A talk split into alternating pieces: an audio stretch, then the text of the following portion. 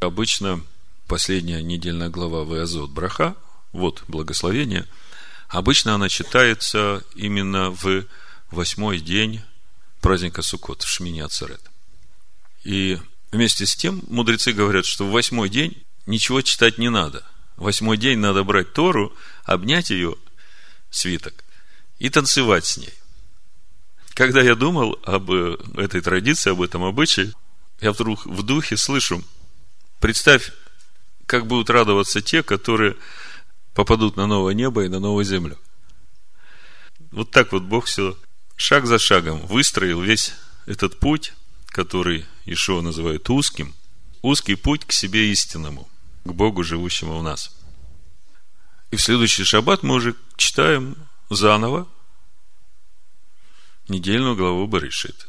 Так что, если даже не успею сделать календари, знайте, что следующий шаббат уже новый круг чтения Торы начинается.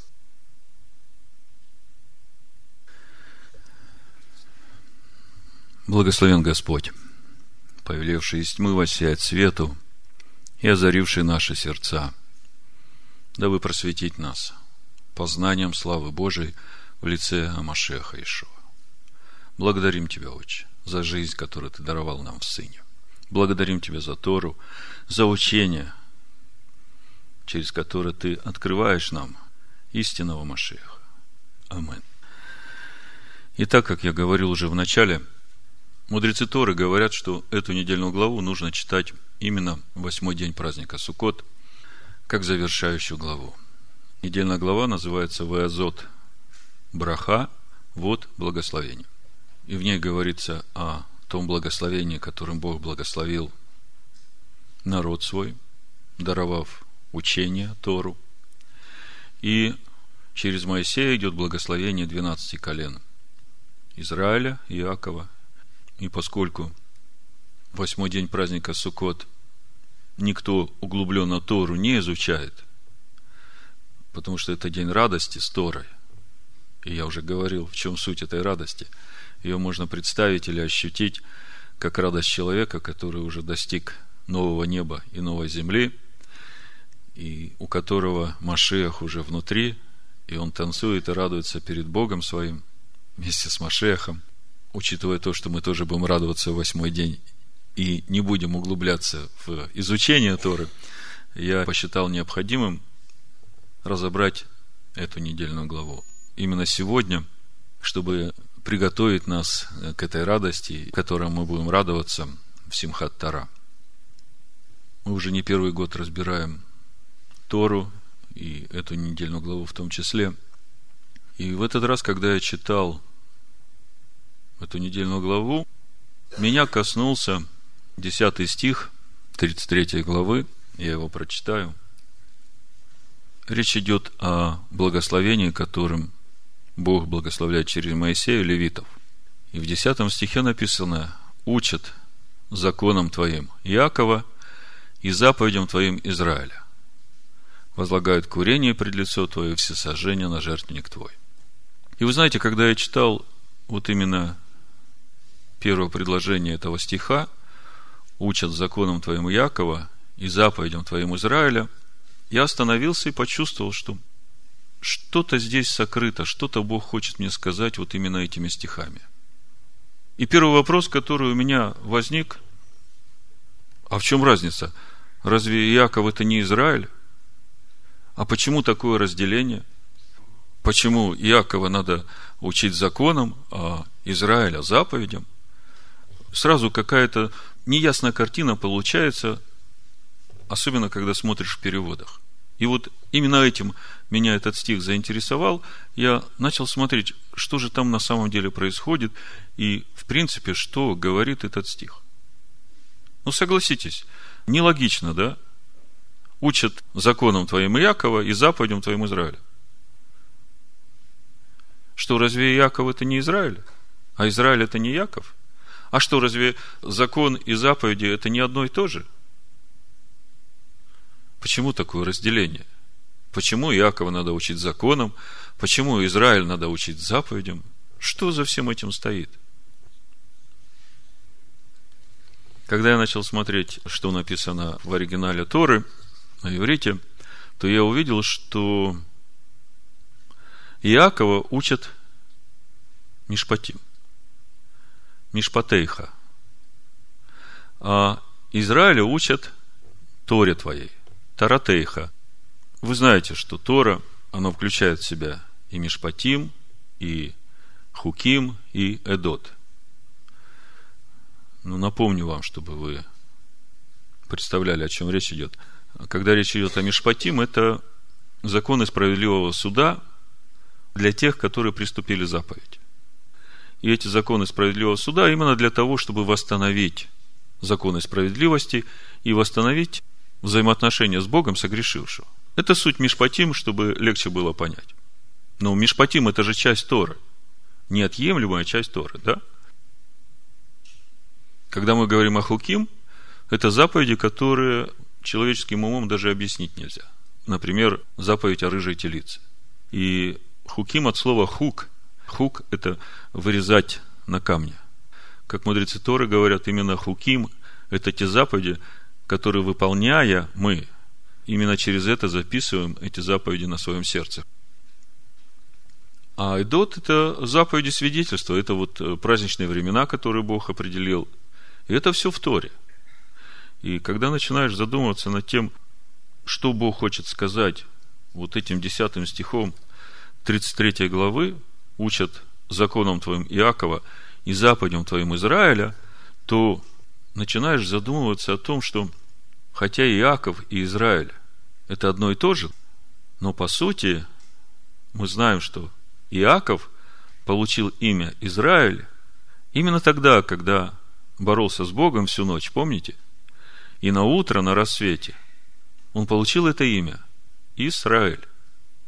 Это в Бытие 32 главе, 24-28 стих, где написано «И остался Иаков один, и боролся некто с ним до появления зари, и, увидев, что не одолевает его, коснулся состава бедра его – и повредил состав бедра у Якова, когда он боролся с ним. Мы разбирали это место много раз, и, в принципе, вы знаете уже, что я буду говорить. И сказал, отпусти меня, ибо взошла заря. Яков сказал, не отпущу тебя, пока не благословишь меня. И сказал, как имя твое? Он сказал, Яков. И сказал, отныне имя тебе будет не Яков, а Израиль. Ибо ты боролся с Богом, и человеков одолевать будешь. Я сейчас не буду разбирать детали пословный анализ делать этого стиха, просто хочу сказать коротко смысл. Всякое имя человека, оно выражает его сущность. И вот после ночи борьбы сущность Якова меняется. Он обретает сущность имени Израиль. И можно подумать, что здесь впервые появляется имя Израиль. Как будто бы вот э, именно с этого места входит в лексикон Торы имя Израиль. Но на самом деле это имя уже существовало. Это имя Израиль уже существовало даже до того, как Яков родился, я бы сказал, даже до того, как э, был сотворен этот мир. И это можно увидеть через Исаию 49 главу, где написано, что Бог через раба своего Израиля восстановит колено Яковлевы, возвратит остаток Израиля и этот раб Израиль станет светом народов, чтобы спасение Бога простерлось до концов земли. Это Исайя 49 глава, я прочитаю с 3 стиха. Написано, «И сказал мне, Бог сказал, ты раб мой Израиля, в тебе я прославлюсь». И можно было бы подумать, что речь идет о народе Израиля, да? Я не исключаю и такого прочтения, но в первичном своем значении можно увидеть, что речь идет о Ишуа, о Машехе. И заметьте, Бог его называет раб мой Израиль.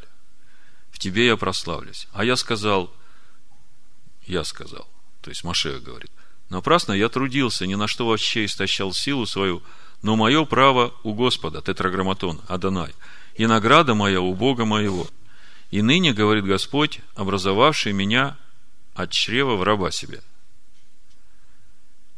чтобы обратить к нему Якова, и чтобы Израиль собрался к нему – вот тут уже как бы начинает раскрываться суть того, кто же такой раб Израиль, который обратит к Богу и Иакова и соберет к нему Израиля. То есть, как бы, если это было бы часть народа, ну, 10 колен, скажем, Израиль, то тогда нелогично было бы, чтобы 10 колен Израиля собирали самого себя к Богу. То есть, через это можно видеть, что речь идет о Ишуа Машехе. Дальше написано, я почтен в очах Господа, и Бог мой, сила моя, говорит этот раб. Вот это вот Бог мой, сила моя, я бы сказал, что это суть имени Израиль. Потому что если переводить слово Израиль, то правящий силой Бога. То есть вот суть имени Израиль. Правящий силой Бога. Или царствующий силой Бога. Потому что Сара это корень также царствовать. Я почтен в очах Господа, и Бог мой сила моя. Суть имени Израиля. Бог мой сила моя. И он сказал, мало того, что ты будешь рабом моим для восстановления колена Яковлевых и для возвращения остатков Израиля, но я сделаю тебя светом народов, чтобы спасение мое простерлось до концов земли. И когда мы читаем, что Бог его сделает светом народов, чтобы спасение его простерлось до концов земли, то у нас сразу здесь параллельное место, Лука, вторая глава, когда Симеон, праведник, муж благочестивый, приходит в Иерусалим по зову Духа, которому предсказано Духом было, что он не увидит смерти, пока не увидит Машеха, Господня. И пришел он по вдохновению, 27 стих, 2 глава Луки, в храм.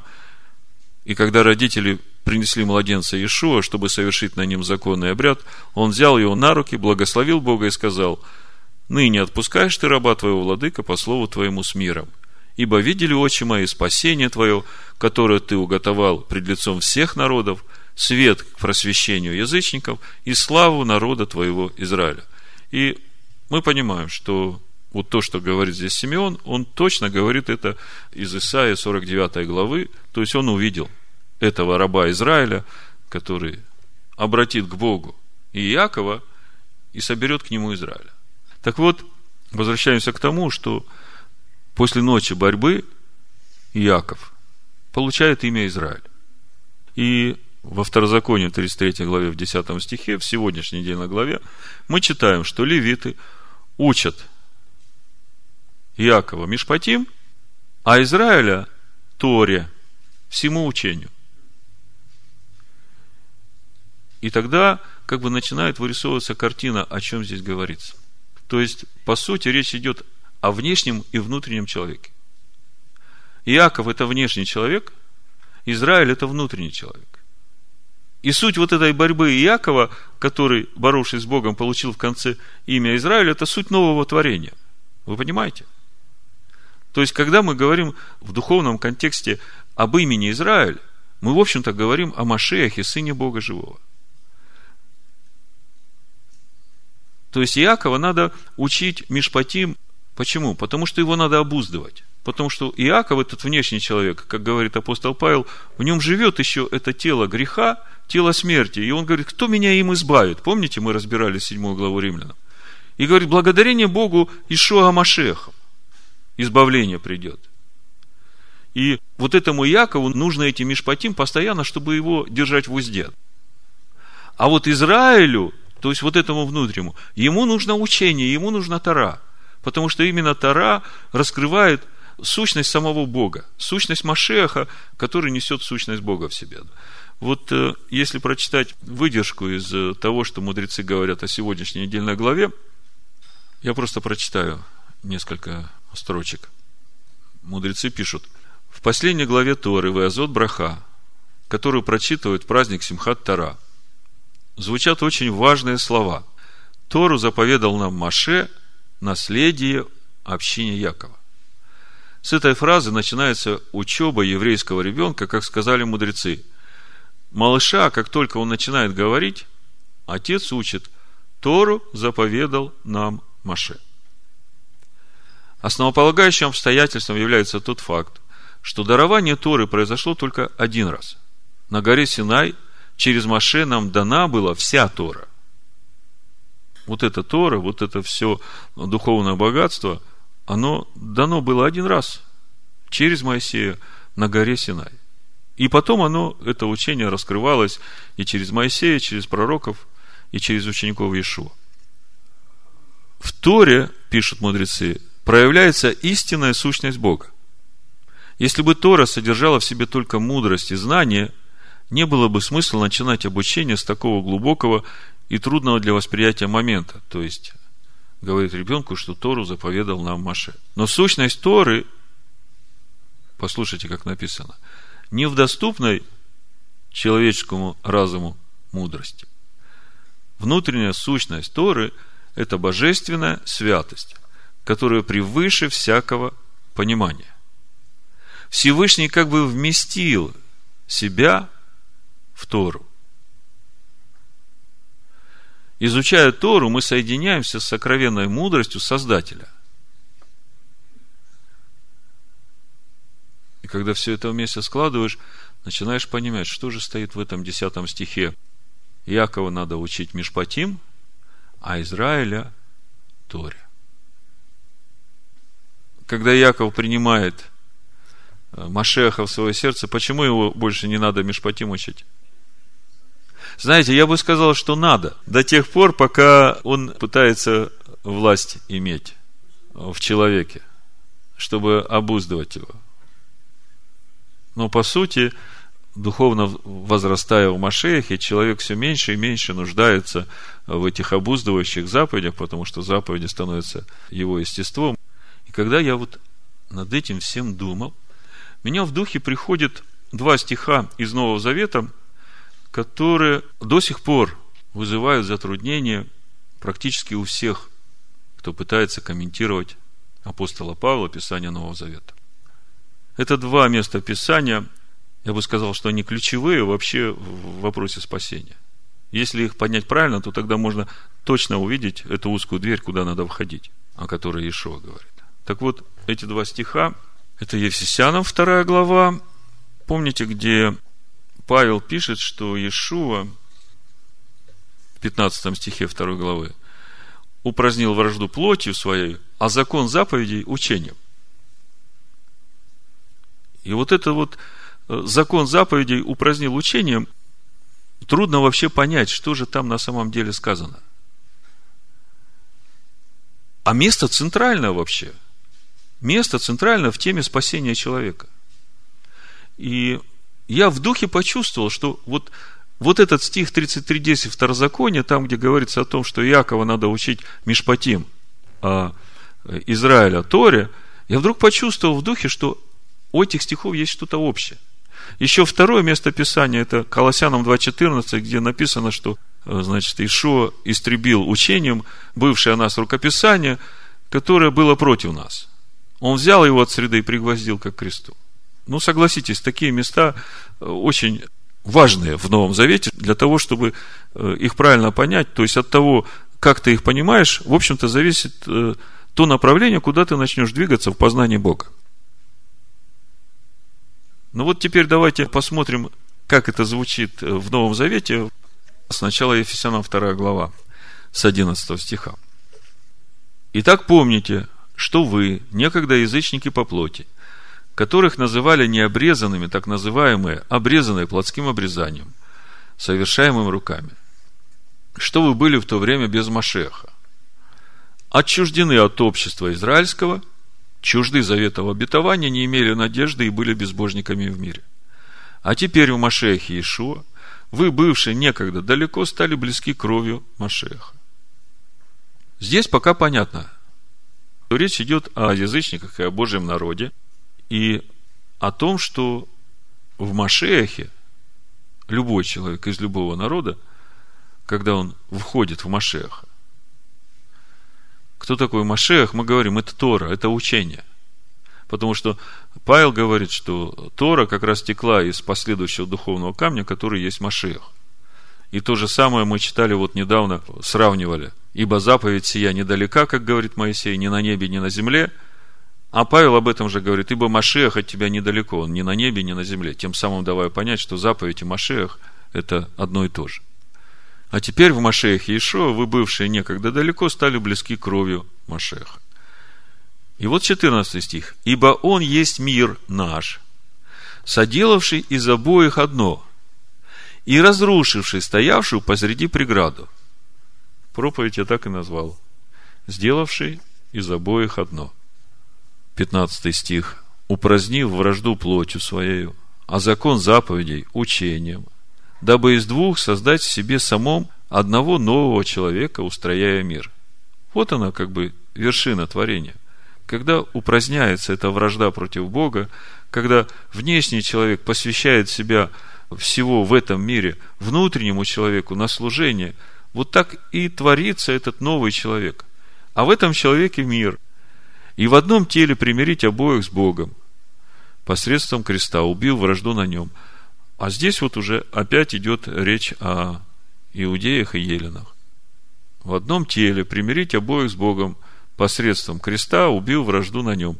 И когда читаю слово крест, у меня сразу стойка казни, которой познается грех. Суть Тора. Законом познается грех, написано. Да? И вот именно Тора позволяет убить грех как в том, так и в другом.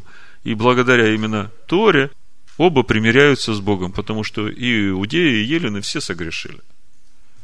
И придя, благовествовал мир вам, дальним и близким, потому что через него и те, и другие имеем доступ к Богу в одном духе. То есть, вот эти стихи с 14 по 15. Он есть мир наш, соделавший из обоих одно и разрушивший стоявшую посреди преграду. Он говорит не только о том, каким образом происходит э, вот это соединение в одно тело язычников и иудеев, а и о том, каким образом в каждом человеке происходит вот то главное, что в конечном итоге делает человека новым творением. Смотрите, разрушивший стоявшую посреди преграду. Какую преграду разрушил? Если мы говорим конкретно об отдельном человеке. Помните, Евреям 10 глава, 19 и 20 стих написано. Итак, братья, имея дерзновение входить во святилище – посредством крови Ишуа Машеха, путем новым и живым, который Он вновь открыл нам через завесу, то есть через плоть свою. До того, как Ишуа Машех не пришел в нашу жизнь, мы были мертвыми. И у нас не было никакой возможности входить вот в это внутреннее, в общение с Богом, потому что тот внутренний был мертв. Когда он пришел в нашу жизнь, вот эта завеса плоти была разорвана, и мы получили теперь как бы свободный вход в общение с Богом в Машехе Ишуа во всякое время. Преграда, которую он разрушил. По сути, эта преграда пришла в жизнь человека именно тогда, когда Адам согрешил. Когда его выставили за двери Эдемского сада, и все. Сказали, здесь вот огненный меч, ты сюда пройти не сможешь. Ты прах, из праха взят, да, вот теперь будешь жить на земле. И мы понимаем, что тот Эдемский сад, о котором там речь шла, это небесное. Это небесное в человеке. Куда Адам потерял доступ, согрешив. И вот теперь Иешуа разрывает эту завесу, открывает дверь опять туда.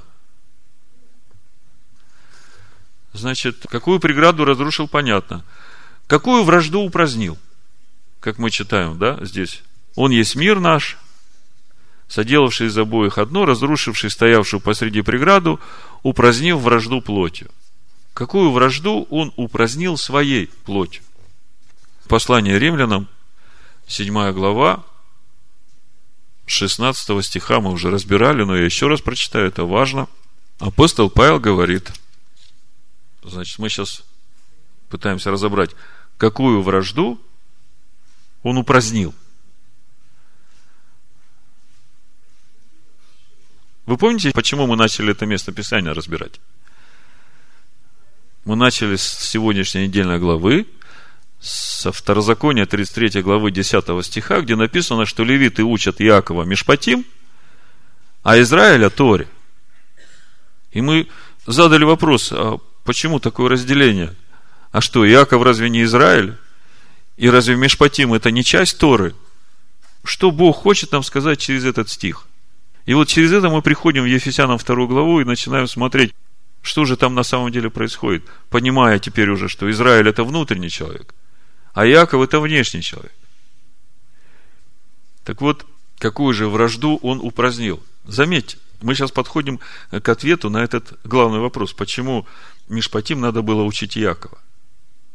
Мы говорили, что Иакова надо было постоянно обуздывать. Так же само, как и внешний Александр или внешний Наум. Внутренний хочет делать хорошо, а внешний все время хочет делать так, как ему хорошо. Так вот, читаем. Римлянам 7 глава, 16 стиха. Если я делаю то, чего не хочу, то соглашаюсь с законом, что он добр. Потому что делает то, что против закона, но делает это в человеке не сам человек. То есть он по внутреннему человеку этого не хочет. А потому уже не я делаю то, но живущий во мне грех когда мы разбирали э, вот недавно совсем этот стих, мы по-новому посмотрели на слово грех в понимании апостола Павла. Мы думали, что грех это уже то, что сделано, как бы следствие. То есть это то, что видимо, да, человек сделал какой-то поступок и в результате сделал грех, да. А Павел говорит, что вот этот поступок, который я сделал, это уже следствие вот того греха, который живет в человеке как мы его назвали, этот грех – это хроническая болезнь, от которой нужно человеку исцеление. И заболел этой болезнью человек именно тогда, когда Адам согрешил. Грех этот вошел в тело, инфекция вот эта вошла в тело человека. И она теперь его заставляет делать вещи противные воле Бога. И потому уже не я делаю то, но живущий во мне грех. Ибо знаю, что не живет во мне, то есть в плоти моей, доброе, потому что желание добра есть во мне, но чтобы сделать он, я того не нахожу. Доброго, которое хочу, не делаю, а злое, которое не хочу, делаю. Если же не делаю то, чего не хочу, уже не я делаю то, но живущий во мне грех. И так я нахожу закон, что когда хочу делать доброе, прилежит мне злое.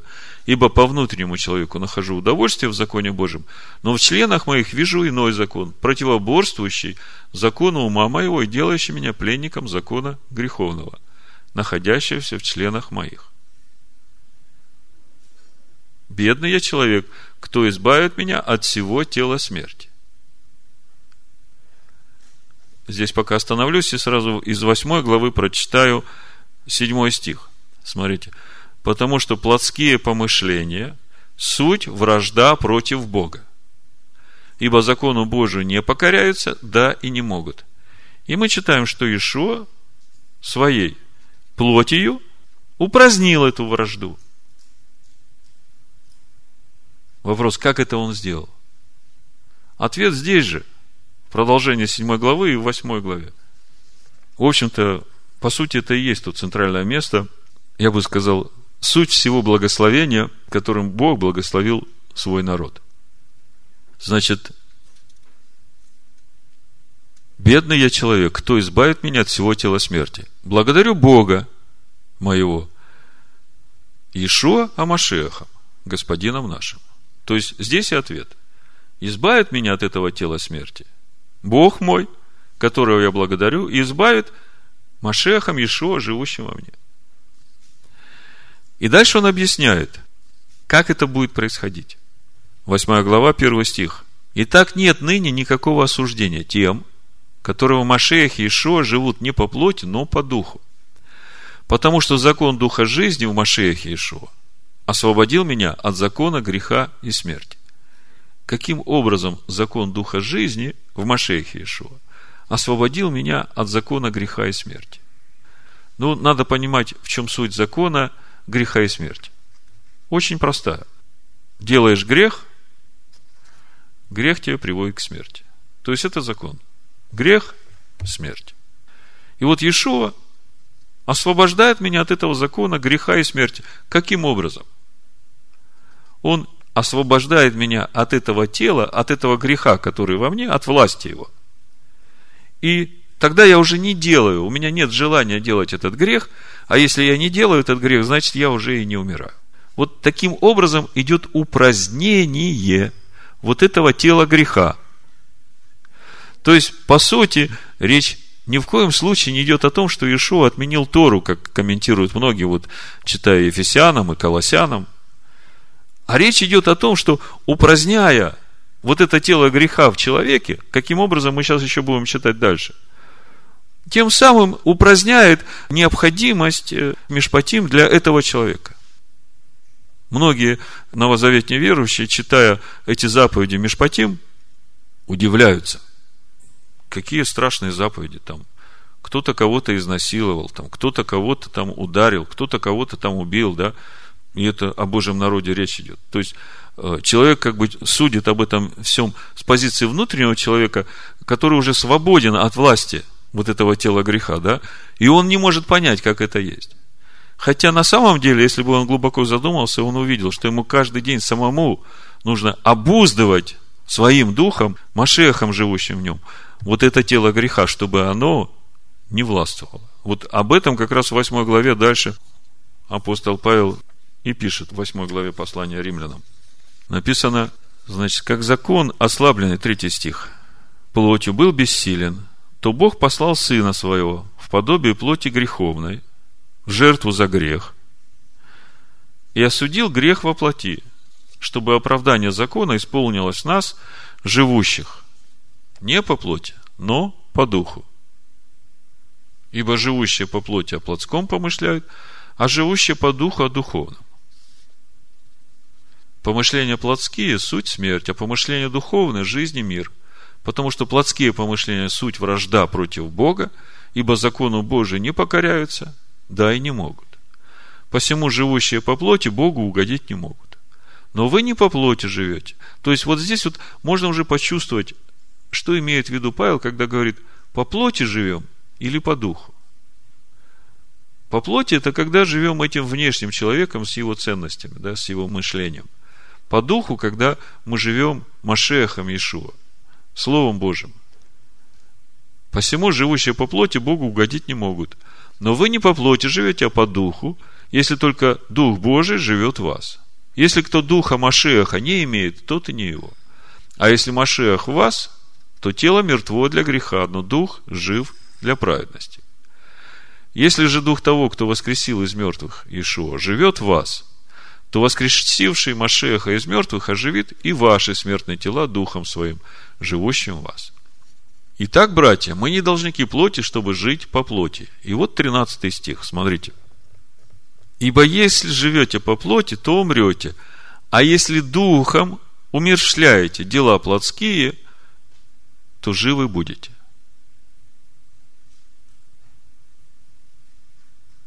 Если духом умершляете дела плотские. Скажите, кто это должен делать? Иисус Христос? Или это требование к самому человеку?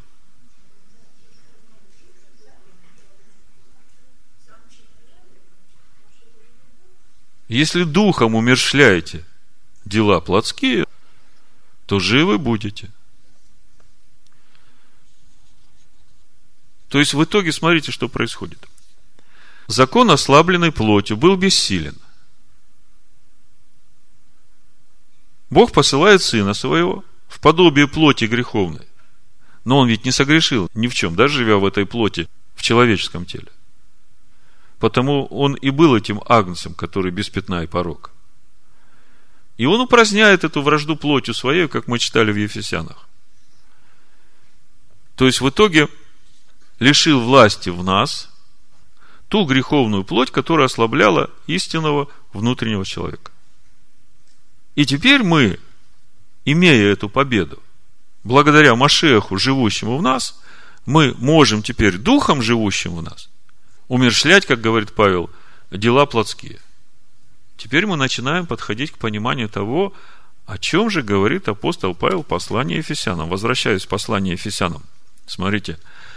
«Ибо Он есть мир наш, соделавший из обоих одно, и разрушивший стоявшую посреди преграду, Значит, мы поняли, какую преграду разрушил. Упразднив вражду плотью своей, мы теперь поняли, какую вражду он упразднил. И вот теперь мы подходим к самому важному. А закон заповедей – учением. Так давайте же теперь попробуем ответить на вопрос, каким учением, какой закон заповедей он упразднил. Вам не кажется это созвучно с тем, что мы читали во второзаконе 33.10, что он учит законам своему Якова, заповедям своим Израиля. Чувствуете эту связь? Так вот, что же на самом деле написано в греческом, вот именно в этом стихе послания Ефесянам, 13 стихе, закон заповедей учения. На греческом звучит так, значит, тон, номон. Тон – это родительный падеж, указательное местоимение. Номон – закон, законоположение. Значит, вот то законоположение, тон энталон этого наставления эндогмасин в учении. Слышите, как это звучит грамматически? То законоположение этих заповедей, вот это энталон, тон энталон, наставление, заповеди, и если смотреть по стронгу, какой синоним в Танахе есть, за что можно зацепиться, то речь идет о мецвод. Что такое мецвод? Это заповеди. Так вот, а закон заповедей учением переведено. На самом деле, то законоположение этих заповедей в учении. Катар ГСС делать бесполезным. Сделал бесполезным. Еще раз. Значит, мы читаем, что Ишуа упразднил в 15 стихе 2 главы, упразднил вражду плотью своей, а закон заповедей учением. Закон заповедей учением. Вот это упразднил. Есть еще вариант перевода сделал бесполезным. И дословно то, как это написано на греческом, можно перевести так, что Иешуа сделал бесполезным то законоположение этих заповедей в учении. Какое то?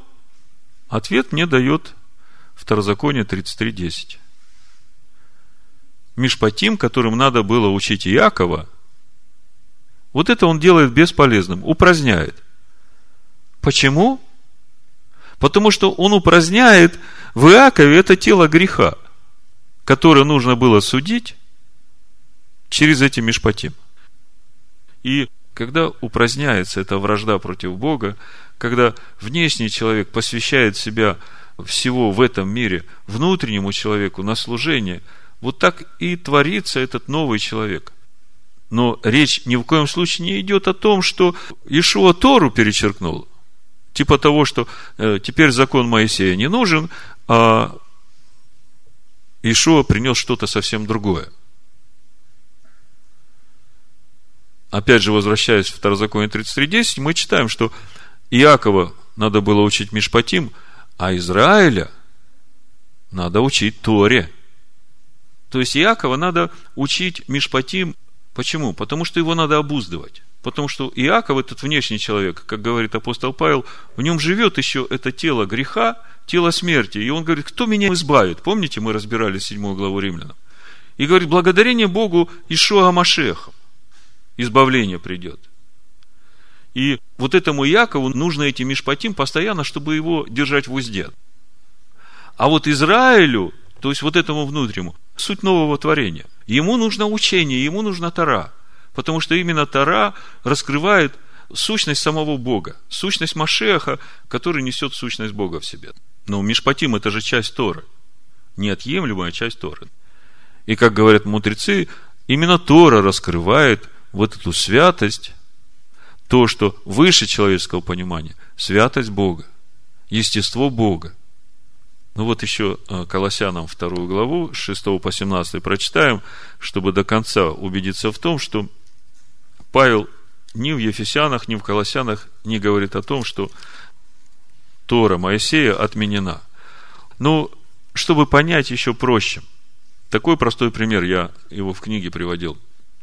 Вот ребенок растет в семье. И родители ему говорят постоянно, это можно делать, это нельзя делать. И то нельзя, и это нельзя. И он растет, и Ясно, что иногда что-то пытается делать из того, что нельзя, и потом у него неприятности после этого. Но пока он растет, он учится. Вот эти родительские законы, что можно, что нельзя, они как бы обуздывая его, со временем входят в него и становятся частью его. И когда он вырастает, у него уже рождаются свои дети. И он своих детей учит так же, как его учили его родители. Вот это делай, вот это не делай. Так хорошо, так плохо. Что произошло с этим взрослым человеком, который вырос? Все очень просто. То, чему учили его родители, та Тора, учение жизни, которое вкладывали у него родители, оно теперь вошло в него. И он уже сам действительно не делает того, что нельзя делать. И он делает только то, что хорошо. Вот такая простая схема. Значит, Колоссянам 2 глава, 6 стиха прочитаю. И думаю, на этом мы и закончим. Апостол Павел пишет. Посему, как вы приняли Машеха Ишуа, Господина, так и ходите в нем. Будучи укоренены и утверждены в нем, и укреплены в вере – как вы научены, преуспевая в ней с благодарением. Ну, о чем здесь Павел говорит? Как вы приняли Машеха, как вы научены, так и ходите в нем. Я не буду сейчас идти в 1 Коринфянам 10 главу, где написано, что из него течет Тора Моисея, да? Не буду повторяться, что в Римлянах в 10 главе апостол Павел называет э, заповеди Машехом. И Павел говорит, вот как вы его приняли – как вы приняли эти законы жизни, так вы в них и ходите, преуспевая с благодарением. И смотрите, братья, восьмой стих, чтобы кто не увлек вас философию и пустым обольщением, по преданию человеческому, по стихиям мира, а не по Машеху. То есть, как можно отличить, когда тебя начинают увлекать по философии мира, по преданиям человеческим, как тебе отличить? открываешь Тору Моисея и пророков и сравниваешь. Говорит ли Бог так же, как тебе предлагают эти учения? У пророка Исаия в 8 главе, 20 стихе написано «Обращайтесь к Торе и к пророкам. Если они не говорят, то есть те, которые вас учат, увлекая философией и пустыми обольщениями, не говорят, как это слово, Тора и пророки, то нет в них света. Это Исаия, 8 глава, 20 стих. Поэтому Павел говорит, смотрите, всегда сравнивайте то, что вам предлагают, с Торой и пророками, чтобы вас никто не увлек философией и пустым обольщением. Ибо в нем, в Машехе, обитает вся полнота божества – телесно. И как апостол Павел говорит, если мы и знали его по плоти, то ныне уже не знаем. А мудрецы говорят, что Тора – это как раз учение, в котором Бог себя вместил. Это не просто законы мудрости. За этими законами мудростями раскрывается естество Бога. Ибо в нем обитает вся полнота божества телесно. И вы имеете полноту в нем – который есть глава всякого начальства и власти, и в нем вы обрезаны обрезанием нерукотворным, совлечением греховного тела плоти, обрезанием Машеха. Мы вот в Йом-Кипур как раз с трепетом ожидали этого мгновения, когда вот то греховное тело плоти, с которым мы боролись весь этот год, с Пысаха, выйдя из этой тесноты, ждали, когда он это просто возьмет и мне больше это не надо будет обуздывать, поскольку этого вообще нет у меня. Обрезаны обрезанием Машеха, бывшие погребены с ним в крещении, в нем вы и совоскресли верою в силу Бога, который воскресил его из мертвых, и вас, которые были мертвы в грехах и в необрезании плоти вашей, оживил вместе с ним, простив нам все грехи, истребив учением бывшее о нас рукописание, которое было против нас. И он взял его от среды и пригвоздил ко кресту. Вот это истребив или упразднил. Вот то учение, которое было против нас, речь не идет о том, что он что-то вычеркнул из Торы или всю Тору вычеркнул. Речь идет о том, что Он убрал из нас обрезанием Машеха. Вот то, что противилось, то, что нужно было обуздывать. Видите, в Колоссянах он пишет то же самое, что и в Ефесянах. Отняв силы у начальства и властей, властно подверг их позору, восторжествовав над ними собою. Как было раньше? Эти духи злобы поднебесной, они управляют человеком через вот этот грех, живущий в человеке.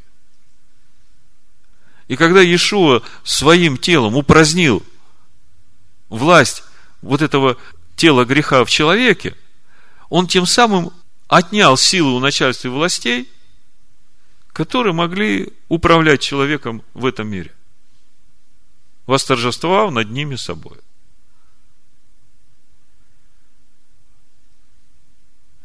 Итак, никто да не осуждает вас за пищу или питье, или за какой-нибудь праздник, или новомесячие, или суббот. И у многих сразу вопрос, как понимать этот стих? Делать или не делать? Соблюдать субботу или не соблюдать? Пусть меня никто не осуждает, что я не соблюдаю субботу, что я теперь такой свободный во Христе Иисусе стал, что вообще мне никакие заповеди больше не нужны. Или же что-то другое здесь написано? Ответ в следующем стихе. Это есть тень будущего, а тело в Машехе. Машех – это наше будущее, и он уже в нас – и когда мы ходим в Машехе в этом мире, делая то, как в нем написано, по сути, мы показываем эту тень, в которой мы там находимся. То есть тень в этом мире, она не может не отображать самого Машеха. Вы понимаете? Наверное, удивительно каждому человеку увидеть, что он выглядит так, а тень его совсем по-другому. Нелогично, правда? Поэтому Павел здесь говорит, что и новомесячие, и суббота, и праздники – это то, что свидетельствует о том, что Машех, который есть в ваше будущее, он уже живет в вас. И ваша жизнь здесь отображает того Машеха, который будет в вашем будущем, с которым вы будете танцевать и радоваться восьмой день праздника Суккот, сделавший из обоих одно. Да благословит всех нас Всевышний в имени Машеха Ишуа. Аминь. Амен. Амен.